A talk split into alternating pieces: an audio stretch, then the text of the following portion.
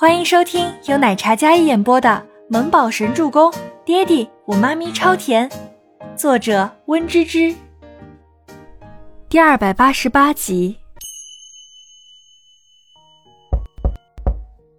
进。Kevin 推开总裁办的门，威严冷峻的气场霎时扑面而来，隔着一段距离都能感觉到周伯言那帝王般的威压磁场。除了倪清欢之外。所有人的心都被拧紧了起来。威严宽大的办公室里，五人依次站在办公桌前。Kevin 站在周伯言办公桌边，说说恋恋这个品牌是怎么回事。周伯言开门见山，单刀直入，那一身冷然严肃的气场，整个办公室里的气氛都有些压迫人心。倪清欢站在最边上，看着男人那一脸高冷霸道总裁的模样。瘪了瘪嘴，周伯言的视线最先落在他的脸上，感觉自己嫌弃的表情被抓包。倪清欢立马眨巴眨巴自己漂亮的眼眸，那长而卷翘的睫毛像两把小刷子一样抛媚眼呢，笑容狗腿的很。周伯言眼眸一眨，倪清欢立马笔挺的站好，宛如一个乖巧的小学生，双眸平视，无比软萌。这个女人还当众撩他。好，总裁，恋恋成立一年半，主打少女风，但因为不符合市场的需求，所以业绩并不理想。童瑶最先汇报，同时也有些心悸，毕竟自己是恋恋品牌的总监，也是负责人。原本童瑶想的是借着医药的光芒，恋恋的推出必然会广受欢迎，但他理解错了一点，医药的受众是面向上流社会。孟年星在上流社会将医药旗下所有高定轻奢的品牌推广的非常好，但恋恋作为一个少女品牌，自己没有孟年星那样的推广手段，靠迎合市场的话又稍微局限了，所以就造就了恋恋一开始期望很高、成绩很不理想的地位。同样是敬佩孟年星的，他就是医药的活招牌，一个活在豪门贵族中备受贵妇名媛喜爱的设计师。他的名字就是名片，他童谣不行，所以恋恋就算是普通消费者的品牌，他还是运作不起来。童谣有些羞愧的低下头。这个时候，孟年星也来到了办公室，他站在门边敲响了办公室的门。伯言，怎么了？孟年星一来便看到了几位高层都在，倪清欢也在。Kevin 将旁边的椅子都搬过来。放在大家身后，示意大家落座。大家坐下后，心里的紧张感丝毫没有减少。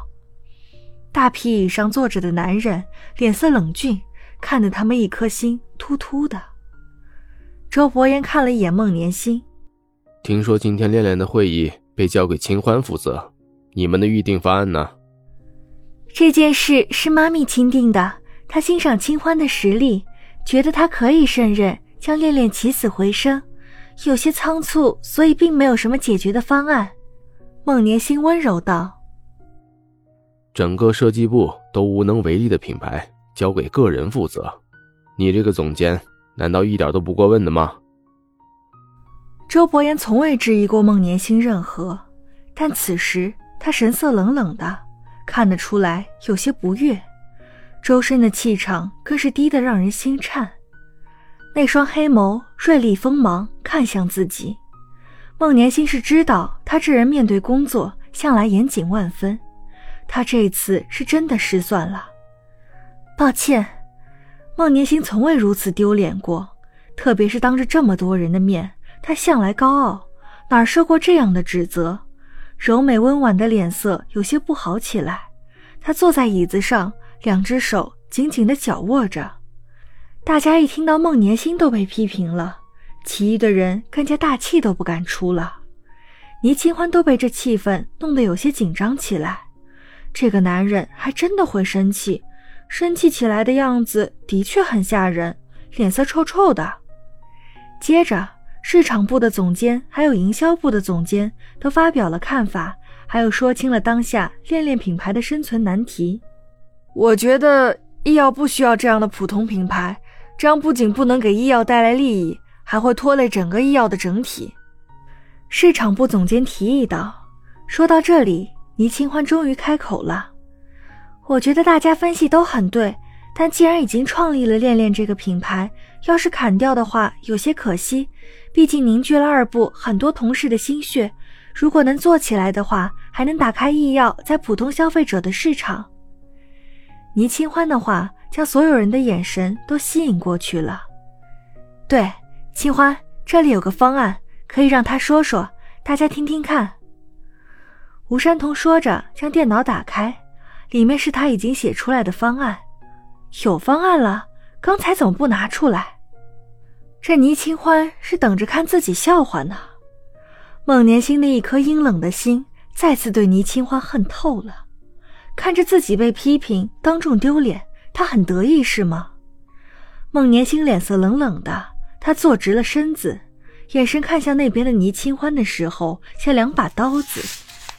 是这样的，医药主打高端消费，但就流失了普通大众消费的市场。我们要是可以把恋恋这个品牌改成线上线下同时销售，这样可能更被大众所认可。现在的年轻人都很宅，逛街的很少。普通人不像名媛贵妇一样可以直接上门量身定做，但网购可以满足这一点。医药虽然是大品牌没错，但是要能揽获普通消费者的市场，那更加是锦上添花。倪清欢说出了自己的提议，还有分析了市场，举了很多线上销售的品牌记录。市场部还有运营部听的都连连点头，童瑶在边上听了，眉头越粗越紧。心里有些复杂，但孟年星却不认同。要是这样，那么医药高端的口碑就被拉低了。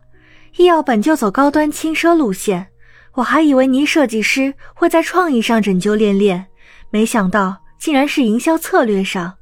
我觉得这个方案不可行。孟年星执着医药的服装是高消费，跟倪清欢的意见不合，显然是在取笑倪清欢投机取巧。并没有什么实质性的帮助，这么说来也有道理。本集播讲完毕，感谢您的收听，我们下集再见。